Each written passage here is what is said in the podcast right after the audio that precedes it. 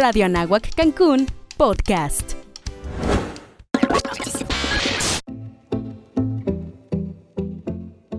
Somos Cancún. Viaja en el tiempo y aprende sobre la creación de esta hermosa ciudad a través de 50 años de historia. Escucha relatos, anécdotas y experiencias de sus fundadores.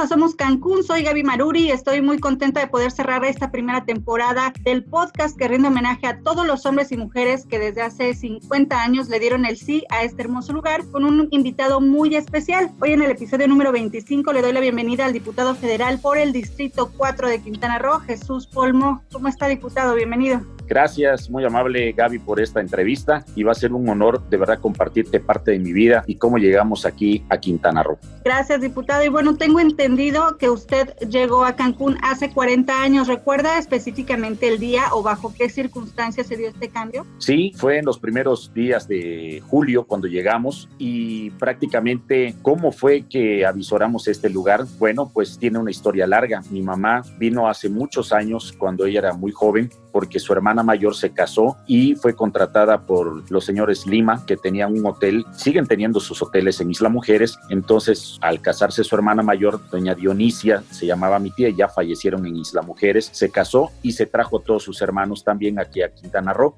Era muy joven mi mamá, pero mi mamá ella fue nacida en Jalacho, Yucatán, y se fueron a vivir a Campeche. Entonces mis abuelitos se quedaron en Campeche y mi mamá tiene que regresar a Campeche para ver a sus papás, llevarles dinero, y es cuando conoce a mi papá, que es campechano. Y entonces se casa con mi papá y nacemos cuatro hijos en Campeche y posteriormente mi mamá le dice a mi papá, vamos a Quintana Roo, hay un lugar allá que se llama Cancún, que se está empezando a poblar. Yo viví un tiempo en Isla Mujeres, dice, y está muy bonito y allá hay empleo. Mi papá papá, pues él solo había estudiado la primaria y junto conmigo, cuando yo estuve estudiando la primaria en Campeche, termina conmigo la primaria mi papá, él en la de adultos y yo en el turno matutino. En la misma escuela él iba en la tarde y él logra tener su certificado de primaria. Cuando yo entro a la secundaria, él empieza a estudiar también la secundaria a través del Instituto Nacional de Educación para Adultos, pero mi papá era de oficio sastre. En ese entonces, pues la gente solía comprar sus telas, le llevaba la tela a mi papá, le tomaba sus medidas y le confeccionaba la ropa. Pero ¿qué pasó cuando empezaron a salir la ropa en serie en almacenes? Pues ya bajó el trabajo para los sastres. Entonces ya no había mucho empleo y empezamos a tener una baja económica en Campeche y pues vivíamos en condiciones normales. No teníamos en Campeche ni refrigerador ni estufa. Cocinaba mi mamá leña o carbón que le llevaba a mi abuelito, el papá de mi mamá, a Campeche. Le llevaba los sacos de carbón y nosotros vendíamos el carbón allá en Campeche. Obviamente a la falta de recursos y cuando mi mamá le dice que en Cancún hay una oportunidad y que es muy bonito Isla Mujeres, convence a mi papá y es así como llegamos hace 40 años aquí a Quintana Roo. Llego a estudiar la secundaria, fui de la segunda generación de la Federal número 6 en Cancún y continúo estudiando la preparatoria. Te quiero comentar que cuando llegamos, llegamos viviendo con una tía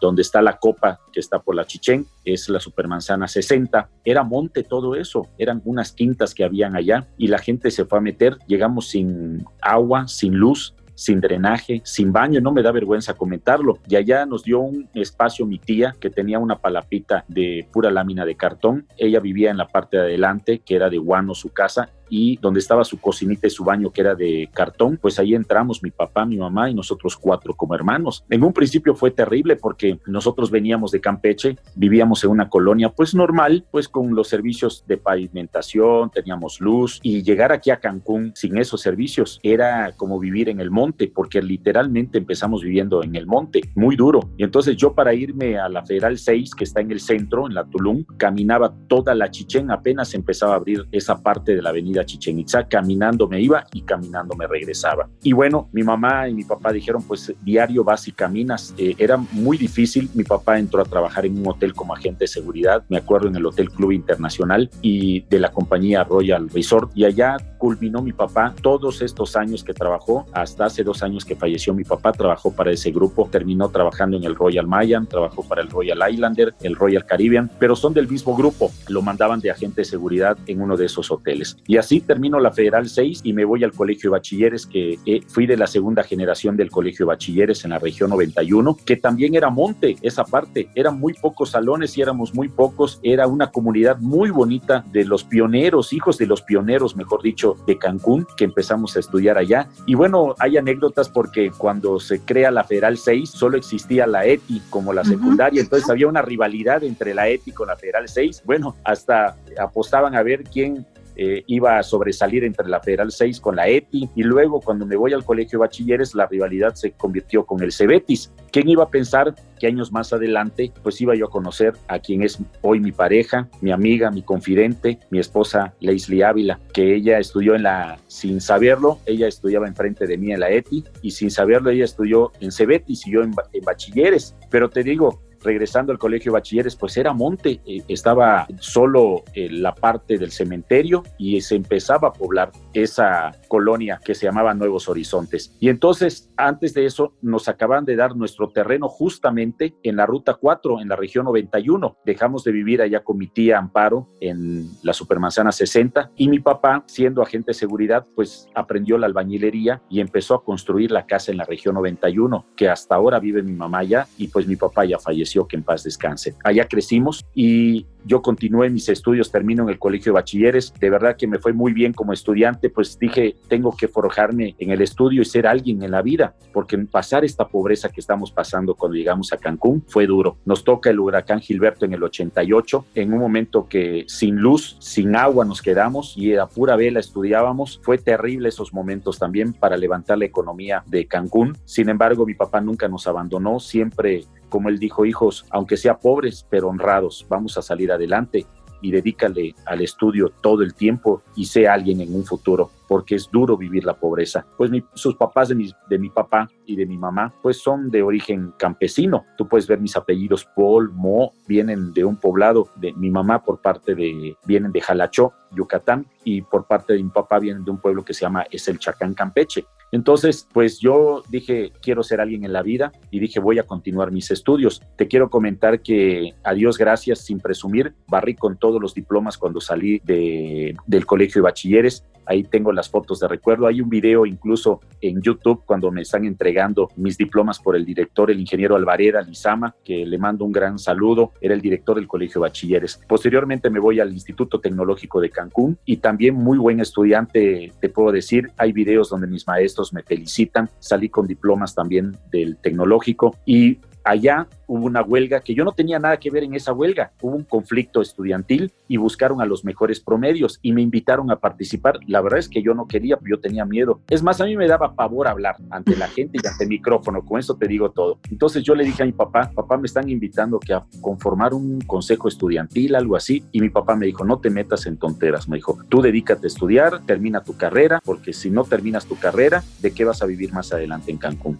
Y la verdad es que sí lo pensé, pero al final me convencen mis amigos y escondidas entro a la huelga y ganamos en la huelga. ¿Y qué pedían? Entonces, eh, lo que solicitamos era de que se removiera al director del tecnológico y al coordinador académico porque hubo un acoso sexual de un maestro hacia los alumnos y que se destituyera al profesor que nos daba inglés y en ese momento sí lo enviaron a Campeche y bueno, ya se ganó y las peticiones no las cumplieron y entregamos las instalaciones. Mi sorpresa fue que al poco tiempo me invitaron a participar en la vida política. En ese entonces, el que formó el Consejo Estudiantil, Ismael Fernández, pues él llegó a ser diputado local, es eh, miembro del sindicato de taxistas. En ese entonces, estudiante, él me invita y me dice, oye, vamos ahí en el PRI porque están conformando un grupo de jóvenes, que hay un frente juvenil. Le digo, no, no, no, a mí no me gusta la política. Le digo, mira, y mi papá me dice que si yo no trabajo, pues no como, entonces yo tengo que pagar mis estudios. Afortunadamente para eso yo entro a hacer mi servicio social en la Secretaría Estatal de Turismo. Y haciendo mi servicio social se abre una vacante, era secretario primero eh, de Turismo de Antonio Orales y al poco tiempo entró el doctor José Luis Pech, quien hoy es senador. Y entonces cuando se abre la vacante el senador José Luis Pech me ofrece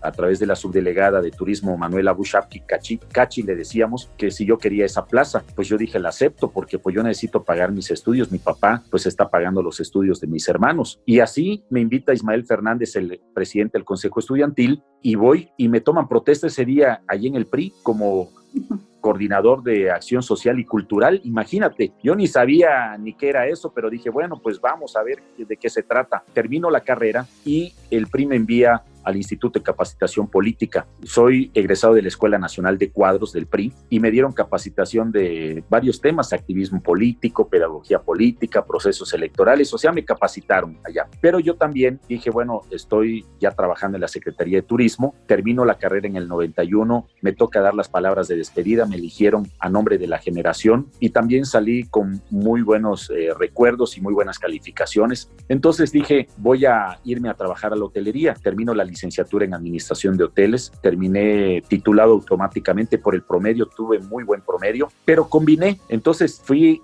me metí de cajero recepcionista, muy duro, fue terrible ser cajero recepcionista, ahora entiendo lo que hace un cajero recepcionista, pero te quiero comentar, porque te quiero comentar algo, allá iba, antes de estudiando yo en el colegio de bachilleres, ya casi a punto de terminar, le digo a mi papá que me consiga trabajo para poder costear mis estudios, para que yo pueda entrar al tecnológico. Y mi papá me ayuda a conseguir un empleo. ¿Y sabes de qué me lo consiguió? Me dijo la palabra Stuart. Y yo pensé que era así como de sobrecargo en un avión y no, era lavaplatos. Me tocó lavar platos cochambre en la Cueva del Capitán, en el restaurante de la Cueva del Capitán que está frente o sigue enfrente del Hotel Omni. Yo barría, limpiaba los cristales del restaurante, los baños y pues ganaba mi poquito dinero para poder ayudar a mi papá. Entonces sé lo que es limpiar un restaurante, barrer, trapear, pero luego mi papá pues dijo, hijo, es muy duro ese trabajo, yo tenía que irme en las tardes a trabajar allá, en la mañana en la escuela, y me dijo, no, te voy a conseguir otro trabajo. En ese momento me consiguió también de surtidor de bares en el hotel de Royal Mayan. Seguí combinando, fue cuando estaba yo ya como estudiante en el Instituto Tecnológico de Cancún, pues yo salía de la escuela y me iba al hotel, entonces en la noche cuando yo llegaba, pues a vela, no teníamos todavía luz en la región 91, pues yo estudiaba con vela en la noche y hasta en la madrugada terminaba, dormía muy poco, me iba yo al tecnológico y luego saliendo me iba yo a mi trabajo. Y ya fue cuando hice mi servicio social en la Secretaría de Turismo, renuncié al hotel, porque además fue una etapa un poco donde yo aprendí también lo que es el licor, porque como barman y surtidor de bares, pues aprendes a tomar, tenías que probar las bebidas. Y joven, entonces mi papá dijo, no, ¿sabes qué, hijo? Eh, es un camino que estás agarrando que es complicado. Si tú te dedicas a eso, vas a perder hasta la escuela. Mejor concéntrate en la escuela, termina tu carrera y luego lo que tú decidas hacer con tu vida. En ese momento me puse un poco rebelde porque ya estaba yo conociendo el dinero y dije, papá, déjame hacer de mi vida lo que yo quiero. Sí, pero primero termina tu carrera. Lo entendía, a Dios gracias y no me volví ni un borracho, ni alcohólico, ni nada, gracias a mi padre. Y bueno, ya teniendo la plaza en la Secretaría Estatal de Turismo, ya también egresado de la Escuela Nacional de Cuadros, pues viene la campaña de Carlos Carrín y de Mario Villanueva. Y me invitan a participar en esa campaña. Me ofrecen ser jefe del Departamento de Atención a la Juventud en el 91 y así fue, pero yo también estaba trabajando en el hotel, entonces dejo la Secretaría Estatal de Turismo, renuncio porque era muy poquito lo que me pagaban en esa plaza, de, era como promotor de información turística. Había unas cabañitas sobre la avenida Tulum en ese entonces frente al palacio y allá dábamos información turística o a veces me, me mandaban al aeropuerto. Yo hablo inglés, pues mi lengua materna español, pero también un poco de maya. Luego aprendí a hablar eh, francés y un poquito de alemán también. Wow. Sí, porque eso me permitía poder ascender también en la hotelería. Mi esperanza era ser director de un hotel. Entonces, entro a trabajar como jefe del Departamento de Atención a la Juventud y seguía siendo recepcionista, pero era muy duro. Imagínate cuando me tocaba el turno de la noche, salía de mi trabajo, dormía un ratitito en la casa y me iba a trabajar al gobierno y cuando salía en la tarde, pues iba a dormir a mi casa y entraba en la noche a trabajar. No, no, no, era muy, muy duro. Sí, me iba bien porque tenía dos fuentes de ingreso, pero a costa de qué? Y me decía mi mamá, hijo, el paso que vas, pues se te va a acabar la vida muy pronto y estás muy joven. Entonces decido renunciar como cajero recepcionista y me dedico al gobierno. Posteriormente, allá eh, como jefe del Departamento de Atención a la Juventud, pues me toca implementar el programa Tarjeta Plan Joven y ahora sé lo que los jóvenes necesitan de apoyo. Firmamos convenios con los establecimientos, restaurantes, zapaterías, librerías y le dábamos descuentos a los jóvenes. Pero luego de eso viene la campaña, te digo, de Carlos Cardín, me nombran director general del DIF no había primera dama, entonces yo apoyaba en todo lo que hacía el voluntariado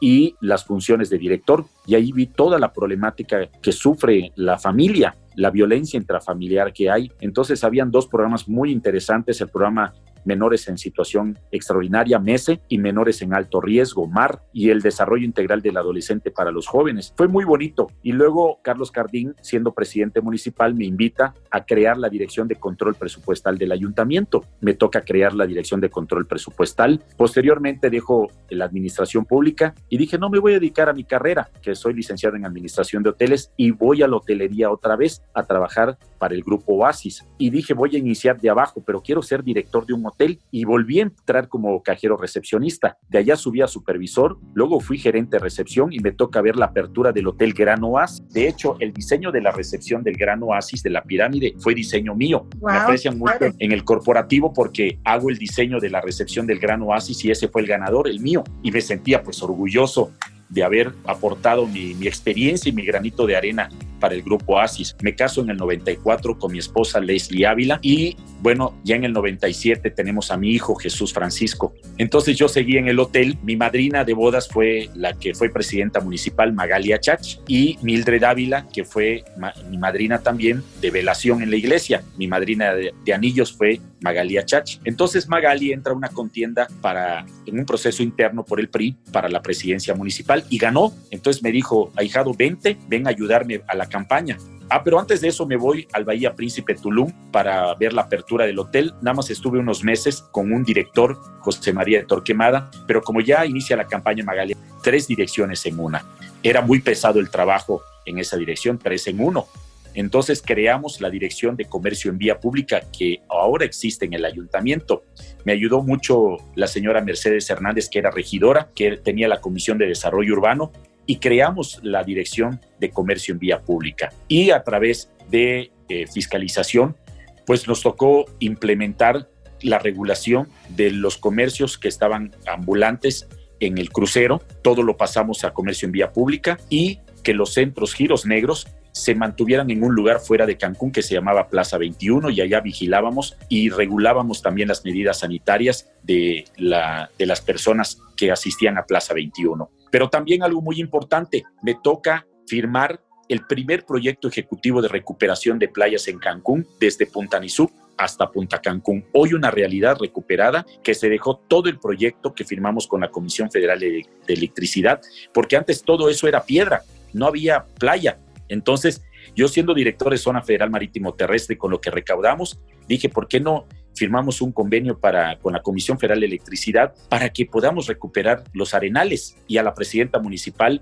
le gustó el proyecto, se firmó, se dejó todo el proyecto en la Semarnat, se aprobó y se lo entregamos cuando entró Juan Ignacio García Salvidea y la Comisión Federal de Electricidad recuperó todos los arenales. Entonces me siento muy orgulloso también de haber aportado ese proyecto y de haber firmado ese proyecto ejecutivo de recuperación de playas. Bueno, ya termina la administración de Magali y por la buena recaudación que tuve en el ayuntamiento de Benito Juárez, me invita el presidente municipal Paulino Adame a que yo sea su coordinador de regularización fiscal de Sofemat en Isla Mujeres. Hubo un desvío de recursos en el ayuntamiento de Benito Juárez en ese periodo y el secretario de Hacienda, el doctor José Luis Pech, que ya era secretario de Hacienda, ya me había conocido cuando yo fui estudiante y me dio mi plaza en la Secretaría de Turismo. Entonces, ahora siendo secretario de Hacienda, me llama para que yo reciba zona federal marítimo terrestre del ayuntamiento y lo pase a gobierno del estado. Y entonces allá ya lo paso y me nombran director de Sofemat otra vez, pero ya a nivel estatal. Al poco tiempo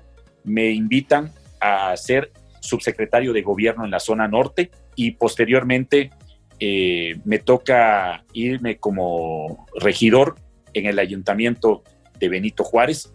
Y son gratos los momentos porque te quiero decir que como regidor me tocó implementar junto con los demás regidores y el presidente municipal, que era Julián Ricalde en ese momento, el alcoholímetro que no existía. Había muchos accidentes. Cerramos el relleno sanitario y creamos uno nuevo en la zona continental de Isla Mujeres. Implementamos todo el sistema de paquetes escolares en ese momento. Metimos los primeros gimnasios al aire libre y también se le propuso al presidente Julián Ricalde hacer las calles de concreto hidráulico en la franja ejidal, porque ya había experiencia con Carlos Cardín, metimos las primeras calles de concreto hidráulico, yo siendo director de control presupuestal, había recursos se solicitó un préstamo para poder hacer esas calles de concreto hidráulico que tienen una duración de 20 a 25 años de vida y lo implementó Julián Ricalde. De hecho, hay una experiencia en las culebras donde se inundaba esa colonia y metimos más de 12 pozos de absorción allá y se dejó de inundar esa colonia Las Culebras. Entonces, me tocó apoyar muchísimo, donamos terrenos para el Poder Judicial, ahí cerca de Corales, varios apoyos que nosotros hicimos. Y posteriormente, eh, después de regidor, me voy como diputado local en la decimocuarta legislatura. Desde luego, tuve también la experiencia de seguir trabajando en ese momento con la sociedad y bueno, hoy ya como diputado federal. Qué bárbaro, ¿eh? De verdad que eh, creo que lo que más me sorprende es su extraordinaria memoria. pues es toda la experiencia vivida que a estos largos años de 40 años en Cancún he puesto mi granito de arena he visto y he vivido lo que se sufre ser hotelero, pero también los riesgos que se llevan en la administración pública federal y local también y estatal. Cuando usted pensaba en dedicarse en la hotelería, ¿en algún momento llegó a imaginar que años más tarde se dedicaría a la política hasta llegar a la Cámara Federal? Justamente yo soñaba también con unas aspiraciones altas. Cuando me ofrecen ser regidor y quedo como regidor, dije me voy a preparar porque necesito conocer qué es una norma jurídica para que no me lleven al baile, porque justamente haces normas y en la Cámara de Diputados local, en el Congreso local, haces leyes, igual que en la Cámara de Diputados federal. Entonces es allá donde yo digo, tengo que conocer algo de derecho y entro a estudiar la carrera de derecho. Entré a la Universidad del Sur, soy egresado de la Universidad del Sur, terminé también con el mejor promedio de mi grupo y con el mejor promedio de la generación me dieron mis reconocimientos y soy licenciado en Derecho, ahora sí que titulado automáticamente por mi promedio también, y eso me sirvió mucho para entender el trabajo en el cabildo y para hacer el buen ejercicio de un legislador de cómo hacer leyes. Y eso me ha servido muchísimo en el derecho constitucional en la, aquí en la Cámara de Diputados Federal. Se lo dije recientemente en una entrevista y me parece que usted es un ejemplo de congruencia, principalmente por la preparación que tiene actualmente. No se trata de llegar al poder por el poder y por tener otro tipo de incentivos, sino que usted ha sido congruente, tan es así que decidió estudiar para prepararse para hacer lo que está haciendo hoy en día. Así es, y te quiero decir algo, mi paso por el Partido Revolucionario Institucional aprendí, después decido renunciar y salirme de 28 años y estar en un proyecto de Estado, en una coalición PAN-PRD donde contendió el actual gobernador Carlos Joaquín. Sin embargo, yo decidí prepararme más y tomar decisiones. Contendí luego como diputado federal una coalición Juntos Haremos Historia, integrada por el Partido del Trabajo, Morena y el PES. Te quiero decir que mi trabajo y mis principios y mis valores han sido siempre en apoyo a la población. Si bien es cierto que uno llega a través de los partidos políticos, solo son un vehículo para que tú puedas de verdad implementar esos principios y los valores. No importan a veces los colores, lo que importa es la sociedad, lo que importa es lo que tú puedes hacer por el pueblo. Te van a criticar, mucha gente va a criticar. Lo difícil es construir, mucha gente destruye, pero hay mucha gente también valiosa en Cancún que llegó con un sueño como yo hace 40 años y hay gente que llegó hace 50 años y unos que llegaron hace 10, 15, 20 años, pero trajeron un sueño de construir una nueva forma de vida, fincar su patrimonio y hacer hombres y mujeres de bien aquí en Cancún. Y yo me siento muy orgulloso, ¿sabes por qué? Porque después de todo lo que he vivido, que he combinado el trabajo de la iniciativa privada y la iniciativa pública, del sector público, mejor dicho, aquí nació mi hijo, aquí le he dado una educación, aquí le he enseñado que él tiene que ser un hombre de bien y él aprendió de esos principios que si bien no está eh, metido en la política, pero él le gusta el servicio y decidió estudiar para médico. Eh, acaba de terminar la carrera de medicina. Y ese era mi sueño original, ser médico cirujano. Desafortunadamente en Quintana Roo en esos años no había la carrera de medicina, fue muy difícil, ah, no había nada de biológicas en Quintana Roo, pero hoy me veo de verdad pleno, satisfecho, me veo realizado en lo que yo he hecho y en mi hijo, porque mi hijo hoy va a servir a la sociedad salvando vidas. Y no sabes qué orgulloso me siento, porque a lo mejor no va a estar en la política, pero el servicio al público lo va a hacer. Y sabes que salvar una vida es lo más preciado en este mundo, que yo me iré el día de mañana con Dios, contento de que mi hijo haya seguido ese camino y que le doy gracias a Dios que me haya dado una bonita esposa, una bonita familia y un gran hijo con un gran corazón. Oiga, ¿y su hijo decidió estudiar medicina por vocación o por quizá cumplir el sueño que usted no pudo lograr? Mira, son varios factores creo que se conjuntaron, porque mi sueño era ser médico cirujano y siempre se lo dije. Yo no sé si a él le gustó la idea o no, pero cuando yo me caso, a los pocos años después de haber nacido mi hijo, mi esposa también tuvo una carrera como contadora, fue hasta jefa de auditores de la Auditoría Superior del Estado y bueno, fue delegada del Instituto Nacional de Educación para Adultos. El Instituto Estatal aquí en Quintana Roo es IEA por 10 años. Nació mi hijo y al poco tiempo le detectaron epilepsia a mi esposa. Hoy no trabaja mi esposa porque tiene que estar con medicamentos, no puede manejar mucho. Está controlada afortunadamente, pero a veces le han dado crisis y creo que mi hijo desde muy pequeño vio esas crisis que le daba su mamá y pues le entraba el sentimiento. Él cuando le daba una crisis a mi esposa y caía, yo la levantaba, pues mi hijo lloraba siendo muy pequeñito y, pensaba que su mamá se moría. ¿Sabes qué terrible es esa enfermedad? Una epilepsia. Cuando caes y piensas que ya se murió tu mamá, lo, más terrible, mira, se te puede morir quizás un papá si lo sientes, pero si se llega a morir una mamá, es lo más doloroso del mundo que hay, porque la mamá es el eje central la mujer es el eje de verdad que une a la familia. Y, no sé, sería terrible algo que nos llegara a pasar más adelante. Y eso lo pensó mi hijo y decidió estudiar medicina para poder ayudar a mucha gente que sufre como a veces sufre las crisis mi esposa. Qué bonito ejemplo. Y bueno, hablando justamente del cumpleaños número 50 de Cancún y usted que se ha dedicado gran parte de su vida al turismo, ¿qué opinión le merece este crecimiento vertiginoso de una ciudad que hoy por hoy continúa siendo el principal destino turístico de Latinoamérica? Bueno, que como diputado federal hace un año voté en contra de que se desapareciera el recurso para la promoción turística del país. Otros y otras votaron a favor. Solo la diputada Mildred Ávila y yo votamos en contra. Nos acusaron de traidores y de todo, pero no. Yo me siento con la conciencia tranquila. ¿Sabes por qué? Porque como te conté hace 40 años que llegamos acá, llegamos con una mano por delante y una mano por detrás, vulgarmente como se dice, con un sueño y que mi papá me creció en base al turismo, de lo que él ganaba, de lo poco, lo mucho que él ganaba, nos creció a cuatro hermanos. Y que era injusto que hoy siendo diputado federal, yo traicionar al pueblo quitando el recurso de la promoción turística para que se cayera mi estado turísticamente. Otros votaron y otras votaron a favor y hoy no hay dinero para la promoción turística, pero yo tengo la conciencia tranquila que actué bien. Yo recuerdo ese Cancún cuando llegamos hace 40 años, donde no había ni puerta ni ventana, no teníamos puerta y ventana en la casa, solo unas sabanitas colgábamos. Éramos felices, nadie intentaba robar. Hoy, ¿cómo vive la gente en Cancún? Con reja adelante, reja atrás, reja en el techo, reja en las puertas, protectores por todas las ventanas, protectores en todas las puertas, perro adelante, perro atrás, perro adentro. O sea, ya vivimos un clima de inseguridad terrible en Cancún y antes éramos muy felices en Cancún, nos conocíamos todo mundo, parecíamos reyes de carnaval, salías a la plaza, al parque y saludabas a medio mundo, te la pasabas con tu mano levantada, como rey feo de carnaval parecíamos. Y eso es lo que tenemos que recuperar a ese Cancún, no dejar que un gobierno nos quite ese sueño que nos, que nos trajo a Cancún y que por la falta de recursos para la promoción turística del país y de, de Quintana Roo se nos vaya a ir el turismo, porque para nosotros es prioritario el turismo. Si hay turismo, hay empleo. Si hay empleo, hay bienestar económico. Y si hay bienestar económico, hay bienestar social. Y eso es lo que quiero para todas las familias quintanarroenses. ¿Cree que se pueda revertir la situación? Voy a luchar para eso. Ahora en tribuna voy a pedir de que haya más recursos para la promoción turística, de que el secretario de Turismo vaya a Quintana Roo y, e implemente un buen sistema de promoción turística, que nos olvidemos de los colores, que no importa de qué partido eres, lo que debe de importar es el desarrollo de la sociedad, el bien común para todo el pueblo, no solo de Quintana Roo, sino de todo el país. Y que nos olvidemos de que porque pertenecemos a un, partido o pertenecemos a un proyecto de un hombre, nada más hay que hacerle daño a los demás. No, hay cosas buenas también que hemos hecho. Hemos apoyado a los adultos mayores, que es la gran deuda, le duplicamos el apoyo.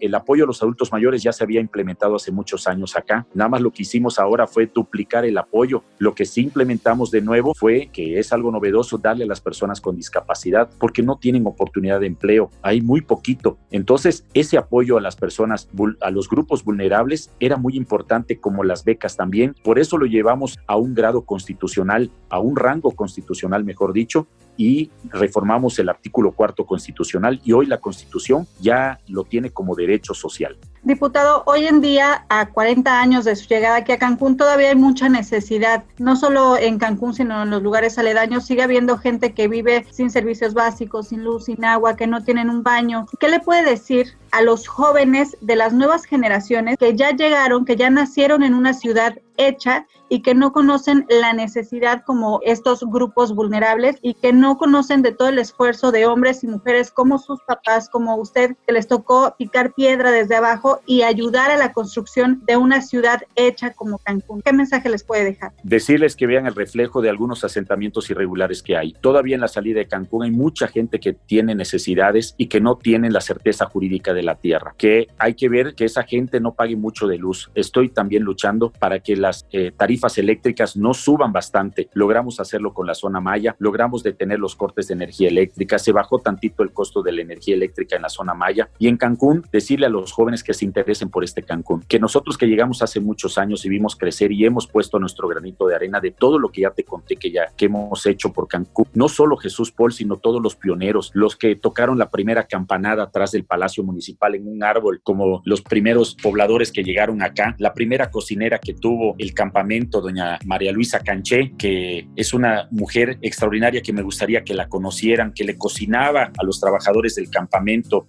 aquí en Cancún cuando se instalaron ahí por donde está la Tulum, que tocaron la primera campanita un 15 de septiembre allá, ese Cancún que llevamos en la sangre y ese Cancún que sentimos, en el cual yo me siento orgulloso de pertenecer a este Cancún y a este Quintana Roo. Decirle a los jóvenes que luchen por Benito Juárez, por Cancún, porque a ellos les va a tocar gobernar, que se interesen en la vida pública, que no digan, ah, no me interesa la política. No, porque la política no es más que la voz del pueblo y alguien tiene que administrar el municipio, tiene que ver por la población, porque si se desajenan de la vida o de la cosa pública, pues entonces estamos apartando y nos estamos olvidando del prójimo y de la sociedad. Entonces, ¿en manos de quién vamos a caer? ¿De los malos? Estamos dejando el espacio para gente que no le interesa y que nada más quiere hacer daño. Tenemos que sentir y vibrar por ese Cancún. Mira, de verdad, que se preparen los jóvenes, que estudien. La educación es el mejor camino, senda donde todos debemos andar y meta donde debemos llegar. Esa debe ser el, el orgullo de los padres que, que tenemos de nuestros hijos. La mejor herencia que nosotros le podemos dejar a nuestros hijos es la educación. Si no logramos esa educación, no sé qué Cancún vayamos a tener más adelante. Y yo quiero lo mejor para mi familia y dejarle un buen Cancún a mi hijo y a mis nietos. ¿Hay algún mensaje final que quiera dejar a la audiencia? Sí, hace 40 años llegó Jesús Paul a Cancún y llegué con, llegué con un sueño con mi papá. Nunca se me va a olvidar cuando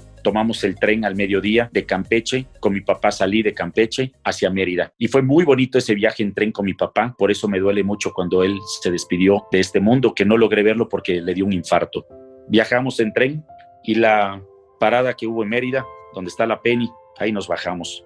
Y cuando nos bajamos nos fuimos caminando a la terminal de autobuses en Mérida. Y me dice mi papá, ¿qué lloras? Le digo, por mi mamá y mis hermanos, porque los dejamos. Me dice, no llores porque van a venir. Nos subimos en el camión en la tarde, llegamos a medianoche eh, a Cancún y pensé que íbamos a llegar a un paraíso. Como él me dijo, vamos a un paraíso. Sí llegamos a ese paraíso. Mi papá hoy está en ese paraíso. Y ahí quedamos. Y te puedo decir que me siento orgulloso y por mi padre va todo esto que estoy haciendo. No importa la crítica, me pueden juzgar, me pueden criticar, pero siempre antepondré los principios que me dejó mi papá. Es lo único que te puedo decir. Recuperemos el sueño que nos trajo a Cancún. Le agradezco mucho primero la confianza que ha depositado en mí para contarme aspectos tan personales y tan suyos y de su familia. De verdad que no me equivoqué en elegirlo a usted para cerrar esta primera temporada de Somos Cancún, que justamente busca rendir homenaje a todos los hombres y mujeres que como sus padres decidieron llegar y apostar por un destino que entonces era incierto. Así es. Gracias a ti por la invitación. Le agradezco mucho. Despido al diputado federal Jesús Polmón. Esto es Somos Cancún. Yo soy Gaby Maruri y los espero en la próxima temporada.